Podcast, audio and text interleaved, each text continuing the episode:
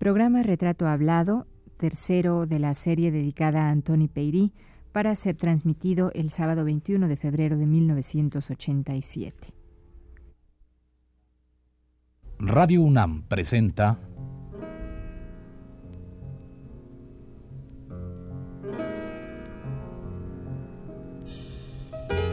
Retrato Hablado. Antoni Peirí.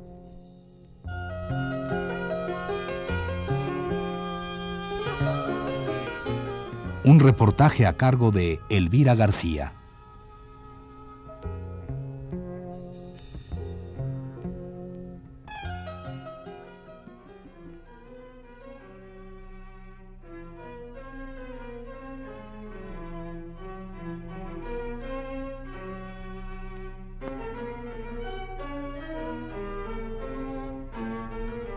La semana pasada hablamos ampliamente de cómo la arquitectura, profesión que Antoni Peirí toma como la opción más cercana al arte, lo absorbe durante casi 30 años y le permite poco tiempo para trabajar su pintura, disciplina a la que se acerca como el sediento a un oasis.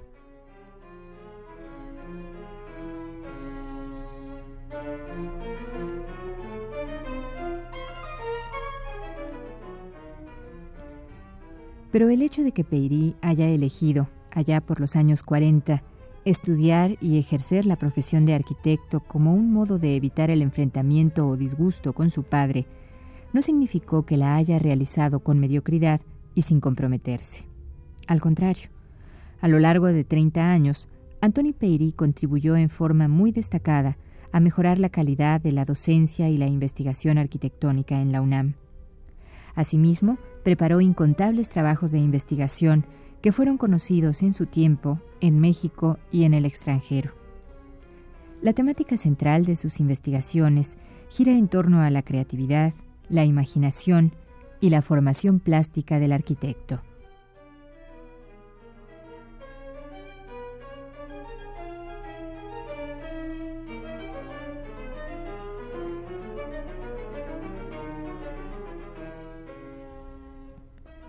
Solo por mencionar algunos de sus escritos de investigación, diremos que elaboró los siguientes. La formación plástica en la carrera de arquitecto.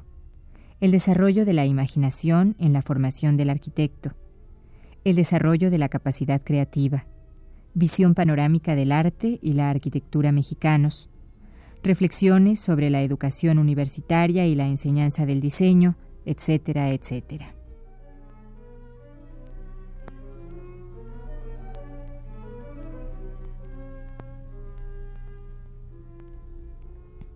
Pero dejemos hasta aquí los datos y vayamos mejor a charlar con nuestro personaje, Antoni Peirí.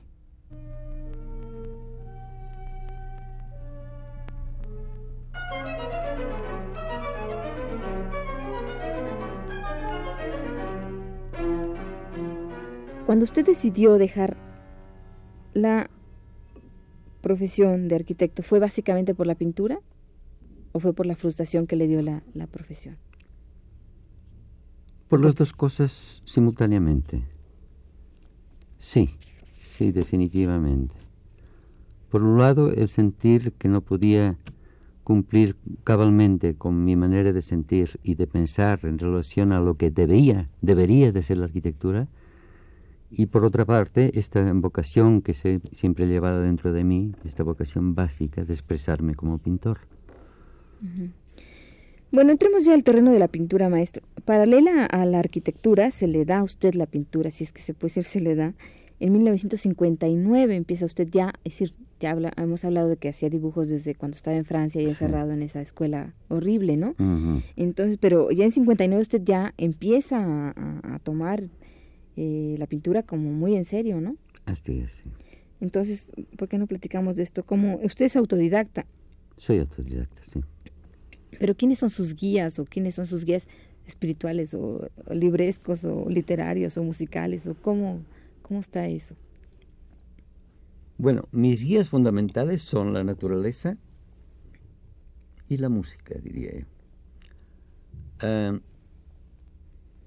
En materia de pintura no puedo hablar propiamente de que haya tenido guías o influencias.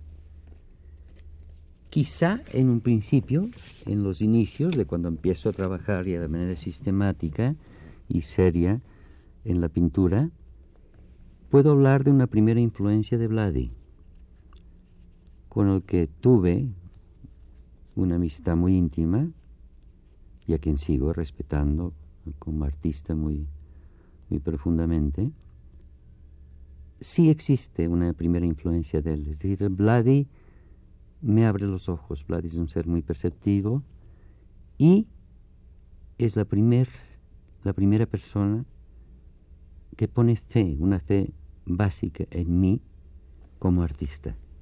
En este sentido me, siento como muy, muy apoyado, muy sensiblemente apoyado dentro de esta vocación que, como digo, ya llevaba dentro de mí, pero que finalmente necesitaba respaldos, necesitaba un apoyo. ¿no?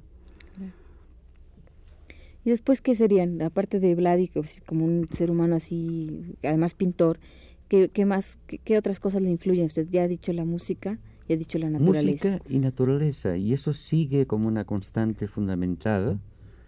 Yo soy un pintor que pinto por estados de ánimo, me considero una persona receptiva, entonces estoy como muy sujeto a lo que sucede alrededor mío. Cuando hay algo que me impacta emocionalmente, sensiblemente, entonces crece mi capacidad creativa y crece una necesidad de expresar esto que siento y que me importa muy, fundamental, muy fundamentalmente. ¿no?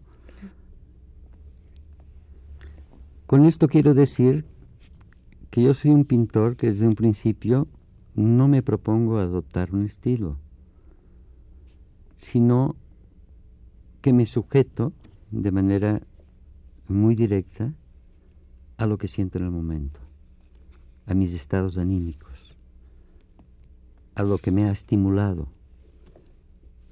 Trabajo por obsesiones. Yo hago, para mí la palabra obsesión es sinónimo de pasión. Lo que me apasiona en el momento es lo, que determina mi obra.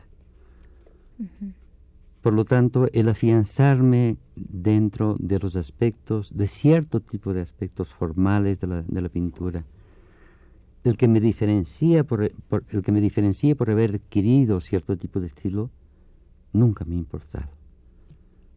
Me ha importado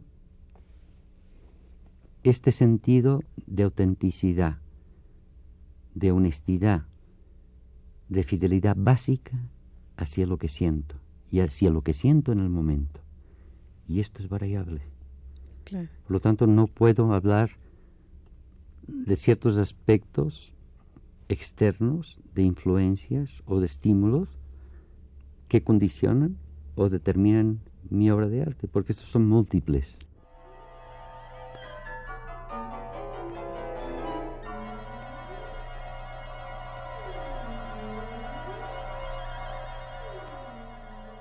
Si hemos hablado largamente de la arquitectura en Peirí, es porque de alguna manera, en el caso de nuestro entrevistado, una disciplina lo lleva a otra, la arquitectura a la pintura. También podríamos decir que ejercer la una para sobrevivir le permitió adentrarse en la otra para realmente vivir.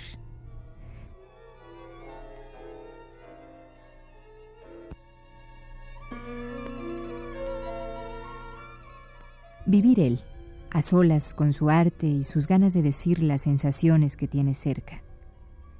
En este sentido, Peirí ha sido un hombre muy recto y honesto. No comercia con su arte pictórico. Prefiere ganar para comer y luego pintar en paz lo que realmente quiere pintar.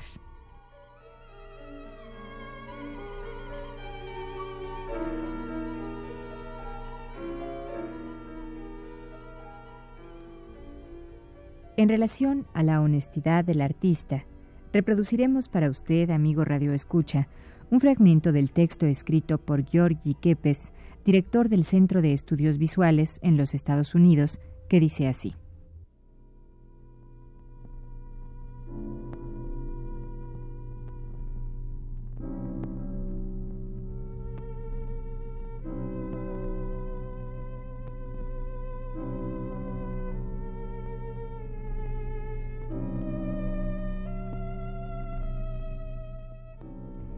Para crear en este mundo de guetos, guerras, violencia urbana y erosión interna, que coexiste con la bioingeniería, el control de la energía nuclear y una red cada vez más tupida de comunicaciones, para abrirse paso en ese caos interno y externo, los artistas deben llegar a una absoluta honradez interior.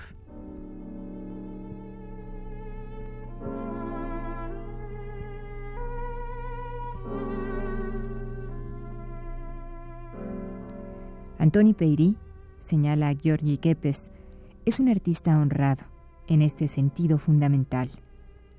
Se enfrenta directamente a la realidad del siglo XX y sin hacer concesiones encuentra, a través de largas luchas internas, imágenes de calidad y significación. Su obra lleva las impresiones de sus luchas, así como los signos de sus victorias.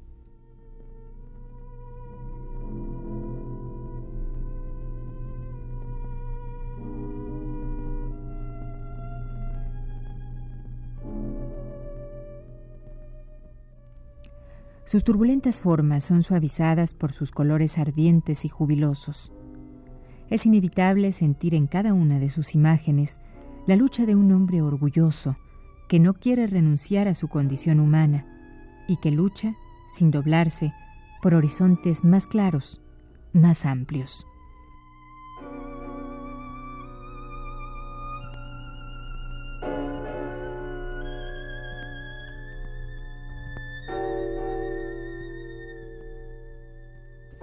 Interesa la pintura porque considero que es mi lenguaje natural. Pero la pintura por sí misma, el observar lo que pintan los demás, no me interesa particularmente. Es decir, para enriquecerme dentro de la expresión pictórica, lo que necesito es lo que he estado comentando. Necesito relaciones con la naturaleza, escuchar música, necesito de ciertas relaciones humanas que me estimulan y que me emocionan. Y eso es lo que finalmente produce mi obra pictórica.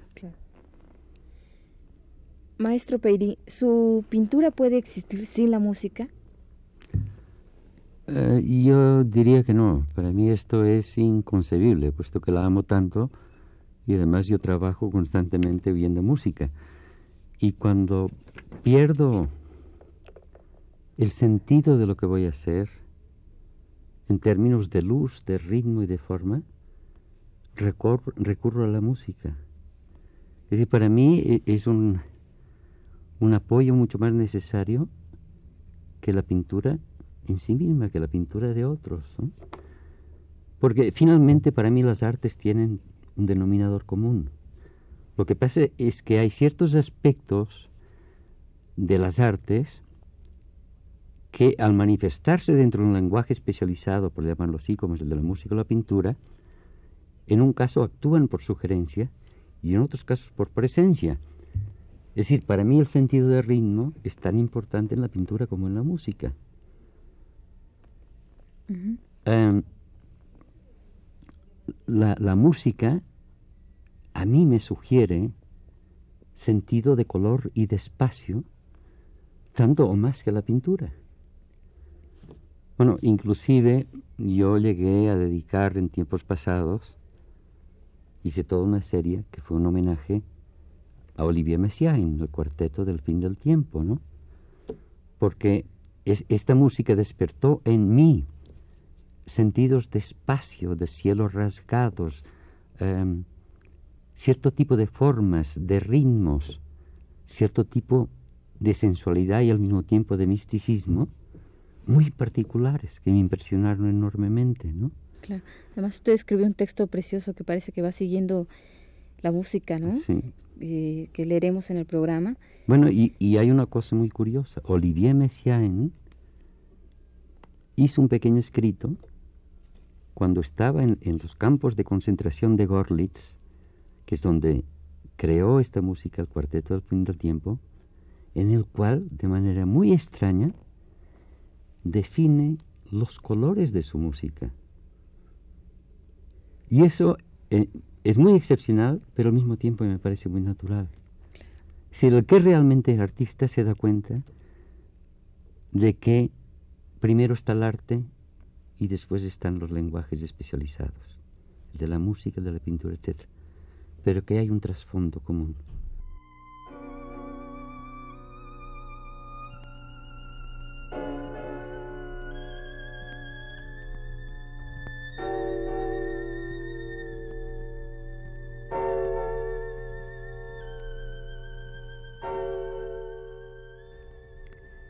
Diríamos que Antoni Peyri ha sido arquitecto, de hecho, gran parte de su vida. También afirmaríamos que ha sido pintor toda la vida. En este último rubro, la calidad no compite con la cantidad. Tal vez Peyri ha pintado poco o no ha pintado ostentosamente, pero lo que ha plasmado en los lienzos ha quedado, perdura y es suficiente.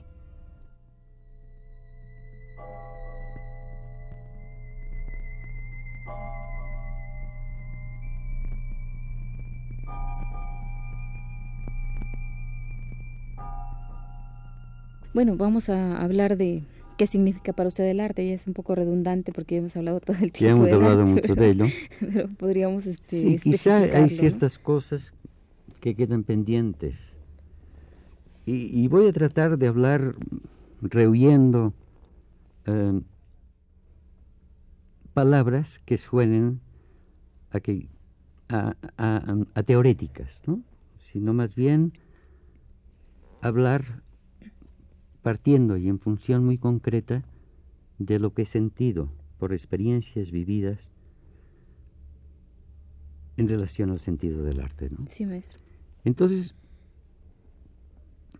empezaré con una generalización muy vasta. El arte es para mí, es esencialmente, una capacidad para relacionarse con el misterio de la existencia. Cuanto más grande es el artista, menos influyen en él la circunstancia del tiempo, los sucesos que describe la historia de la realidad común. Como el artista no es un dios, en alguna medida recurre a, a la realidad, pero siempre aparece en calidad de pretexto, como un principio, como un apoyo inescapable a partir del cual enseña lo que profundamente ha sentido en el mundo que le ha tocado vivir. Esto que ha sentido nace forzosamente de la realidad, pero el artista deja de representarla, de tocarla tal como es, porque su vida interna desborda lo que la realidad es por sí misma. Así es que el arte carece de cronología nace y se desarrolla dentro de un tiempo detenido que capta tiempos del pasado, del presente y proyecciones dirigidas hacia el futuro. El caso del gran artista Picasso es muy sintomático de lo que acabo de decir. Picasso quizá es el artista de este tiempo que más padres ha tenido más influencias. Influencias del arte griego, del arte negro, etc. Al mismo tiempo, es un hombre muy incisivamente situado dentro del tiempo en el que vive. Y al mismo tiempo, es un hombre que desborda el presente, ¿no? Desborda el presente y se proyecta hacia un futuro intangible. Pero finalmente hay también un tiempo que no es ni el presente ni el pasado y que está en la imaginación del artista.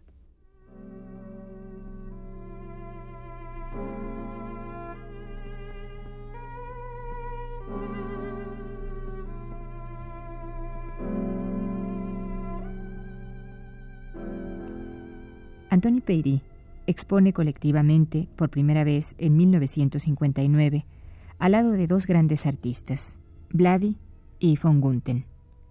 En la Galería Génova de la Ciudad de México se vieron en aquel año dibujos de un Peirí que prometía y empezaba a dar algo de lo mucho que dos décadas más tarde habría de estar en todos sus cuadros. Finura, arte apacible, misterio, sensualidad.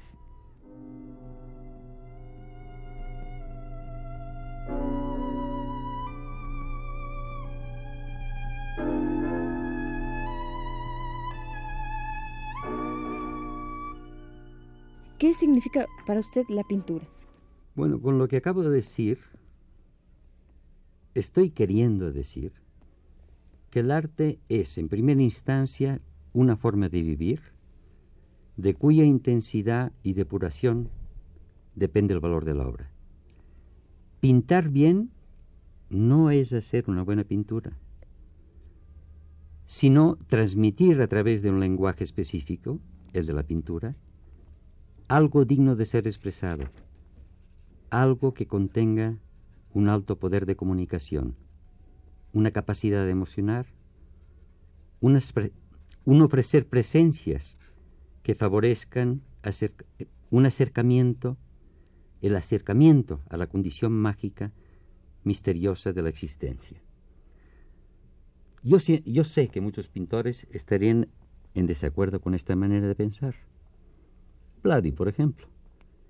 Vladi cree en la especificidad de la pintura. Yo no creo en ella. Maestro, entonces, ¿qué tipo de pintura es la que le interesa particularmente? Las que no me, las que no me hablan con el lenguaje especializado de la pintura. Hay pinturas, pinturas de grandes artistas, que me producen una sensación de continuidad más allá de lo que comúnmente entendemos por vida. Pienso en Rothko y en Morandi, por ejemplo.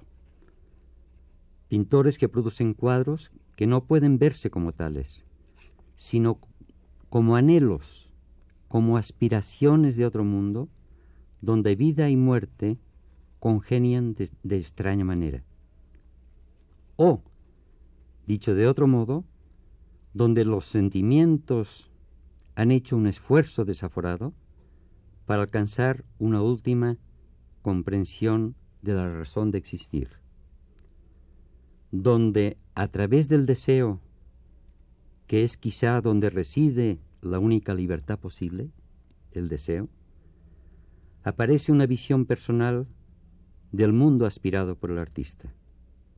La realidad deja entonces de ser reconocible por más que se apuntale sobre objetos, siluetas o aires reconocibles.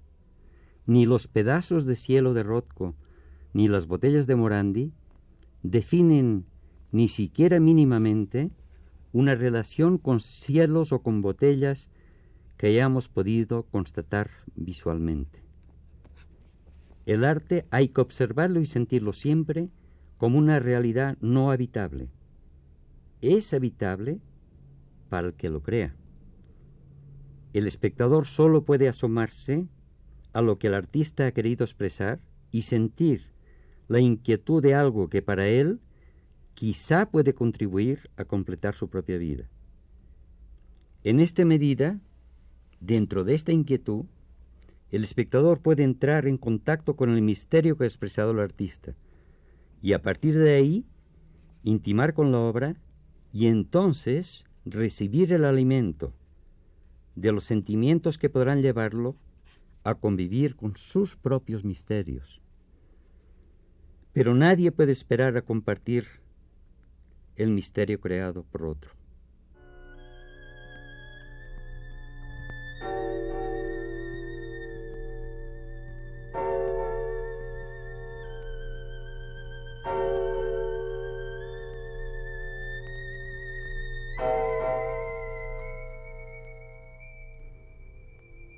De esta primera exposición colectiva, a la más reciente que exhibió en el Museo de Arte Moderno en 1986, Peirí ha caminado un largo e interesante camino, del que por supuesto hablaremos en el próximo programa.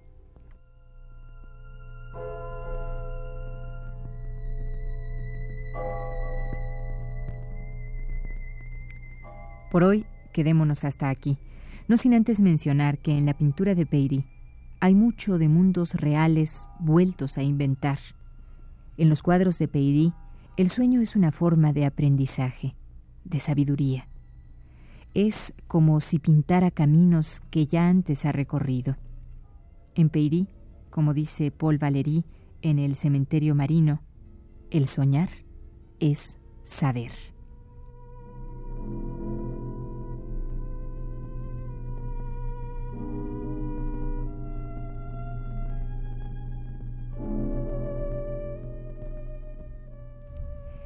Esta fue la tercera parte de la serie dedicada al pintor Antoni Peyri. Le invitamos a escuchar la cuarta y última el próximo sábado a las 17 horas. Gracias por su atención.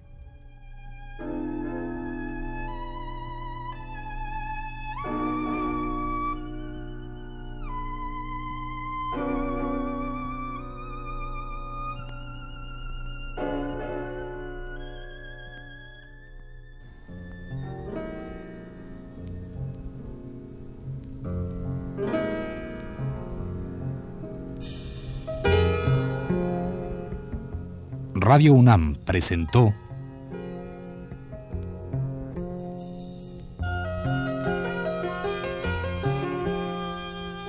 Retrato Hablado.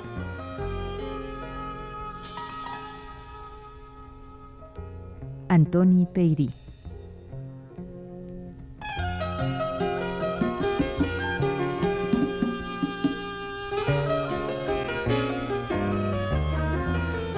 Un reportaje a cargo de Elvira García. Grabación y montaje de Carlos Zorrilla, Abelardo Aguirre y Manuel Garro. En la voz de Yuriria Contreras. Fue una producción de Radio UNAM.